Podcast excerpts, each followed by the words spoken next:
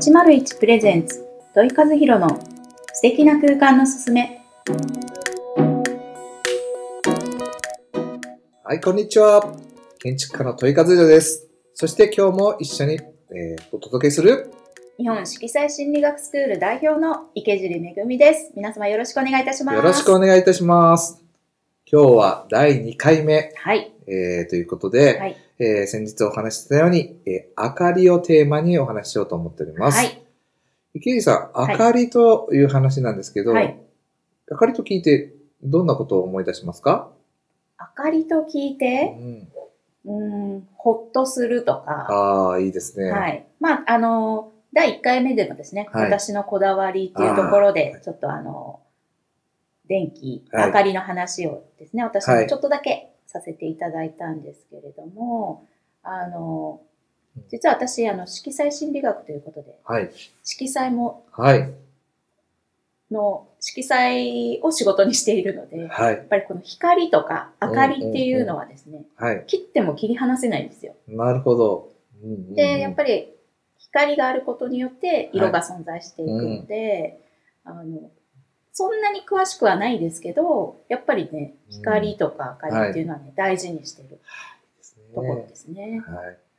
もう、今本当今私もそうなんです。明かりがなぜ、なぜ私はこの第2回目を明かりを選,、選ばせてもらったかというと、明かりっていうのは人の身をするいろいろな部分がありまして、えー今日本当お話しする中で一つは、まあ、例えば私がずっと25 5年間やり続けたはい。明かりをテーマに街づくりっていうことで、えーはい。させてもらったこととか、はい。もちろん建築デザインやってますんで、えー照明の使い方で、はい。例えば料理をさらに美味しく見せる方法とか、はい。はい。とかももちろん、あの、生活の中での、はい。まあ住宅もそうですけど、落ち着くとか、安らぐとか、はい。柔らかくとか、逆ももちろんリズミカルにとかうん。っていうような、あの、空間作るときものすごく大切な、はい。あの要素である。そうですよね。はいやっぱり光があることによって、こう奥行き感とかね、はい。そういったのも表現ができますので、大事ですよね。はい大事ですなので、ぜひね、2, 回目っていうことで、あの、大切な部分だということで、最初にここをお話しさせていただきたいなとはいい。うふうに思って、えー今日お話しさせていただきます。よろしくお願いいたします。いしますいろんなね、ちょっはと、これから皆さんが聞いていただく中で、うん。あこれ使えるっていうのをね、ねぜひ、トイさんに教えていただけると、はいありがとうございます嬉しいです。売りがいいですね。はい。あの、じゃあですね、はい明かりっていうことで、まあ、うん生活の中でこう明かりっていうのを皆さん、あの、なんだろう、ご自宅に今、多分聞いている、はい。あの、ヘッドホンしながら聞いてる方おられるかもしれないですけど、はいふと上を見上げていただいたときに、はい。照明どうですか？多分、皆さん、ほ、どうですか？どんな照明がついてますか？っていうことですね。あ、なるほど。大概の、まあ、あの人は、真ん部屋の真ん中のはい屋根の、屋根じゃないな、天井のは真ん中に、はい。えーシーリングライトという丸いライトがついている方がほとんどなんですけど、うんこれ実は日本ではもう当たり前のようについてて、はい。なんでこんなのついてるかっていうとですね、はい。まあ一番、なんていうのかな、効率がいい。うん。あの、いい意味でも悪い意味でもそうなんですけど、あの、全体をてかあの照明で照らすってことに対して非常にいいんですね。そうですね。はい。天天井の反射を使いながら、はえー照度をちゃんと取ると。うん。でも実は全部をきれいに均一に照明当たっているからこそですね、実は深さが足りないっていうか、なるほど。ノーペットしているというか、んうんうんはいそれこそ陰影が作りにくいっていうことはい、ですね。そうです。おっしゃる通りです。うんあの、なぜ皆さん影っていうのが必要かっていうと、はいうんまあ、例えば、まあ、私は店舗建築をよくやっているので、まあ、テクニックとして話をすると、せっかく物の厚み、厚みって言ってたらお金なんですけど、うんタイルだったりとかしますよね。凹凸感があるっていうことは厚みがあるんですけど、うん影がないと、その厚みっていうのが分かりづらいんですよ。確かに。はい。そこ大事ですよね。そうなんですよ。そうねかそうか。影がないと、だって 段差も気づかなかったりね。まあ、そうあそうですねそれこ。そね、本当そうですね。つまずいちゃったりしますもんね。はい結構変、空間の変化を作るためには、やっぱその照明をいかにそういうふうに上手に使っていくかっていうところで、はい陰影ってすごく大切です。はい。逆に柔らかく暗す暗い影から明るい照明が近づいていくって、そういうふうな濃淡をや緩やかにすると、やっぱグラデーションってですね、人の心をゆったりとさせる力があるんですね。そうか。は確かに。緩やかにこう、動いてるっていうのがグラデーションですいね。そうですね。なので、やっぱり空間、空間というか、まあ、その明かりを持つコツをちょ上手にえー家の中に取り込むことで、うんもしくは店舗に取り込むことで、より深さとか高級感とかうん安らぎとか居やすさとか、うんそういうことをこう演出することができる。そうですね。はだからこう、使ってる照明が必ずしもその部屋に合ってるかっていうと違うってことですよはいね。。おっしゃる通りです。うんそれも、あの、意外にですね、コストをかけずに、そういう風な空間の、なんていうんですかね、質感を上げるっていうのは、うん。照明器具ちょっと違う、あの、置き方とか、なるほど。あの、なんていうんですか、まあ、買うものを変えるとか、することで、あの、多分壁紙とかですね、はい。あの床を変えるとか、そんなレベルでうんうん。お金かけなくてもはい。簡単にできるっていう、それぐらい効果が高いんですよね、照明って。そうか。確かに、なんだろう、ああいうレストランとはいはか、ホテルのラウンジとかそうそうそうって、そ照明の使い方違いますもう。んね。全然違いますようね。んなんかまるでカフェのように、うんまるうんまるでバーのようにっていう、シチュエーションを実は照明だけで作ることがうんできるんですね。ちょっとね、やっぱり照明のはい。明るさを落とせば、はいちょっとね、少しムーディーな、な、ね、雰囲気、バーな感う。じになりますしね。うん、そうなんです。そうそう、ムーディーって言ってくちょっと暗い、薄暗いとか、はい。本当はあの言葉として逆かもしれないんですけど、でもそういうことを演出してるからこそ、うん多分明かりっていう力ってあるんですね。え、土井さんのうん。お住まいも、はい。そういった照明のこだわりって何かあるんですか？ああ、いいところを聞いていただきましたね。そうですね。うんあの、多分池尻さんも、のところもそうなんですけど、うちはできる限りその暗くうん。設定するというよりもですね、できるだけ照明を天井に近いところに持ってきてないですね。ん。もう高くても自分の、なんどれぐらい？顔の前ぐらい、うんそれよりも低い照明がやたらあります。なるほど。うん。ぶら下がってる感じと。どっちかというと、すべてスタンドライトあですね。なるほどですね。はい。必要なところにうん。必要な明かりさえあればいいので、例えば、うん本読むんだったら手元灯でいいしうん、さすがに、あの、仕事部屋にははい。ムーディーさはいらないので、残念ながらそこまではしてないんですけど、でもリビングとか、あの、寝室とかは基本的にはスタンドライトの低いもの、うん。背の高いもの、はい。で、場所によって、こう、置き方、置く位置っていうのを変えて、そううん。だからどっちかというと眠くなりますね。確かに。まあ、うん我が家もそうなんですけど、ね基本的にははいこう間接照明タイプが多いですそうですね。ね。やっぱり昼間っても明るいので、ほとんど照明を使うことがないんですけど、すね。うんまあ、夜はもう、うんやっぱり外のうん。あの暗さに合わせてはい。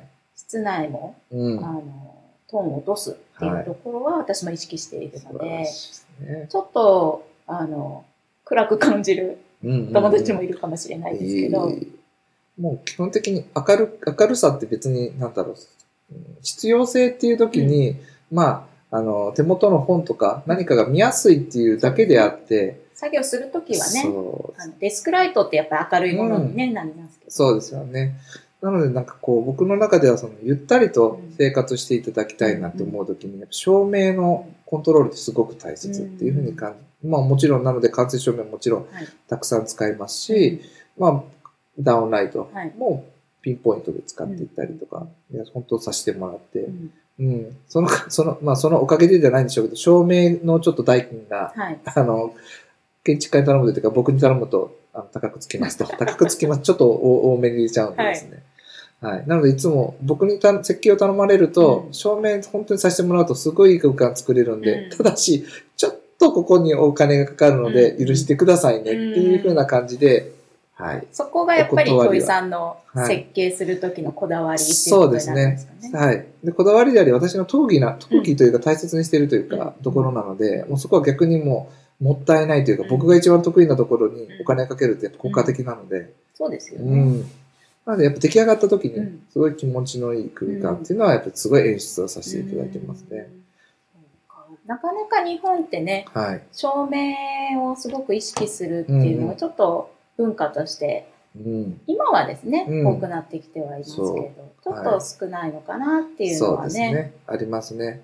でも本当は、実は昔、うんまあ、江戸時代とか、はいまあ、それより以前の話で、祭りをするときに明かりってすごく大切で、はいはい。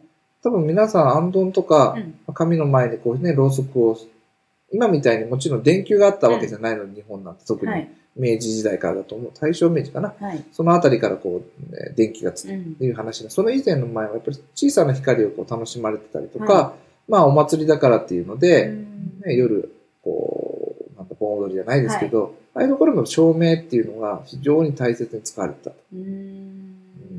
さっきちらっとあの、25年間続けてる明かりで祭り、はい。あの、明かりを通して祭りをする。はい。これ僕、多分僕が明かりに取り憑かれたというかですね、はい。こだわっている多分きっかけになってるんですけど、うんまあ、ちょっとだけご説明すると、はい。大分県の臼杵市っていうところがございまして、えー大分市内から車で30分ぐらい、はい。えー東にに南東かな、うん。に行かったところにあるんですけど、そこで竹酔いっていう祭りがあります。まあ、大体11月の第1週の土日にするんですけど、えー私が実はその第1回目の竹工芸祭りと呼ばれた時ですね、はいその時の、まあ、発起人の中の、まあ、デザインの部門を担当してた。ええあ、そうなんですね。そうなんです。僕も実は19歳という年がありまして、うんあったんですあね。ったんですよ。あった、今45ですけど、そう、19歳の時ありまして、はいその当時、うんえー私がいた研究室に、うんえー内丸研究室って言うんですけど、はいそこに、まあ、あの、臼杵市の商工会議所の方が来られて、はい。実はお、あの、臼杵は別、あの、別府に次いで2番目に竹の、まあ、畜産っていうんですかね、が、あの、量が多うん。いと。そうなんですね。これをなんとか使えませんか？っていうところから、あの、話がスタートした。ええせっかくあるんだったら、まあ、ボンボリにして、街に並べて、うん夜を楽しむ祭りっていうことをやってみませんか？っていうところから、はい実はスタートしてます。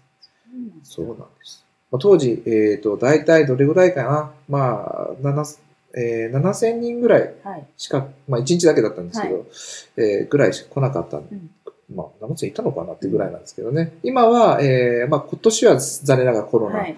あ今年というか、まあ今年ももしかしたら、えーきょあのコロナのためになるかもしれませんが、2020年の去年も、えーコロナで、えー多分初めて、うんまあ、開催できなかった。うん。まあでも連続25回開催されてまして、うんえー私が第1回から、はいえーまあ卒業してちょちょっと2回ほどすあの関われなかったですけど、はい社会人として関わって、えーその前の年の25回まではい。させていただいたんですけど、うんもう最後の25回、最後の25回ははい、大体ですね、23万人ぐらい、2日ですごい。見に来る大きな祭りに、えーなりました。素敵ですね。素敵ですね。これ何かっていうと、その、まあ、早い話、竹にぼんぼりにろうそくを入れて、はい。それをな、こう、ゆゆれゆらゆらゆら揺れるろうそくがあるんですね、竹の中で。はいそれがこう、白壁のうん。塀に映り込みながうらん、だいたい3キロぐらい。はい。で、その、それとは別に僕たちがちょっと変わったデザインをしたオブジェが、だいたい31箇所ぐらい。そんなにあるんですそんなにあるもう街全部飾るんでへ、ー一日じゃ見れないっていう。へえ。そうか、イメージするだけでもね。ね、いいですよねそうなんです。うんほっこりできます。本当に。そういうふうにこう明かりうん。で街を作るっていうことができるんですね。それだけ魅力魅力のある明かりなんですね。うんなので、あのーだからこそなんかそれを生活に取り込んだ形で、ぜひあの皆さんに、うんえー提案したいなということで、やっぱり建築やる人間としては住宅まで、店舗まで、うんごご提案したい。何かこう、今できる、今すぐできる、はい。ちょっとワンポイントアドバイスみたいなのってありますか？あります、あります。はい。僕もたまにやるんですけど、はいえー多分皆さんのおご自宅に誰でも、ぞまあ大皆さんお持ちだと思うんですが、あのスタンドライトあると思うんですね。あの小さなスタンドライトがベストなんですけど、そのスタンドライトを最近テレビの後ろに置くと、うんなんと簡易間接照明。なるんですねなるほテレビが薄いんで、ど。はい。で後ろちょっと空間ができてるからですね。はいはい。あそこにスタンドライトを8入れてしまうと、ふわっと。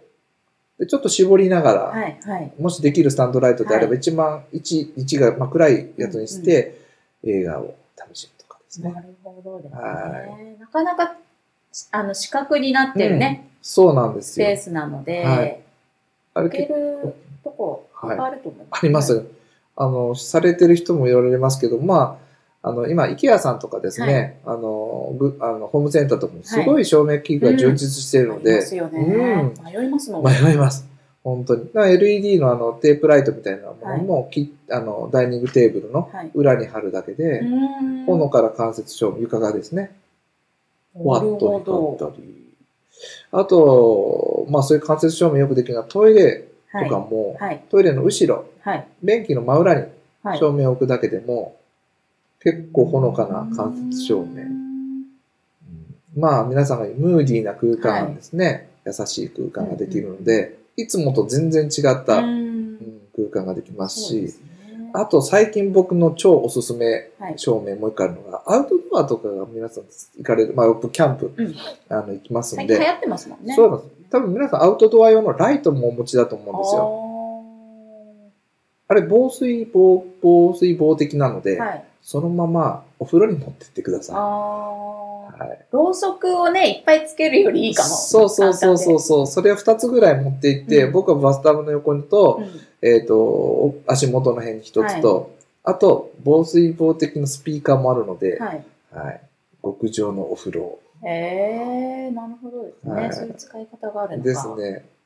うん。はい。話がなくなるとあれなんですが、4歳の娘、あ5歳の娘私いますので、あの、露天風呂行こうっていう風にして、楽しい。はい、今日は露天風呂とか言いながら、うんうんはい。そうすると娘も入ってくれるのでう。んぜひ皆さんにそな使い方ね、そんなにたくさんあるんですね。あります、あります。意外とたくさん僕ねは好きなんで、はい、やってますね。コンセントにね、プッと入れればいいだけじゃなくてね、そう。やって持ち歩いて。持ち歩いて、うん。今本当にあの便利なので、たくさんいっぱい売ってますので、ぜひ、なるはい、されてください。え。ーぜひね、皆さんもね、今からはい。でもできると思うので、はい、できる方はぜひ、あの、ちょっとテレビの後ろにでもね、はい、置いてみて、いつもと違う空間を楽しんでいただけるとはい、あ嬉しいです。りがとうございます。そうですね、そろそろお時間になってきました。はい。はい じゃあ次回はまた1週間後、ああ、もうあっという4間に、月うん、15日ですね。15日ですね。はい。はい。あの、ぜひ、えっ、と、この、あの、うん来週のテーマをお話しする前に、今日話をした、はい明かりの、あの、ワンポイントみたいなの、はい簡単なので、うんぜひ皆さんやってみてください。あの、本当に前、前、前回でも話したように、あの、はい暮らしっていうことの一つつながる大切なキーワードなので、はい。はい、お願いしたいと思います。では、来週15日のテーマは、片付け。おこれもまた土井さんのお得意のはいテー。マですね。はい。あの、全然片付けれない私が教える片付け。うんなので、もう誰でも絶対できます。楽しみです。はい。では、えーまた皆さん来週楽しみに待っててください。はい。はい。ででは、は皆さん、さよならさ。ようなら。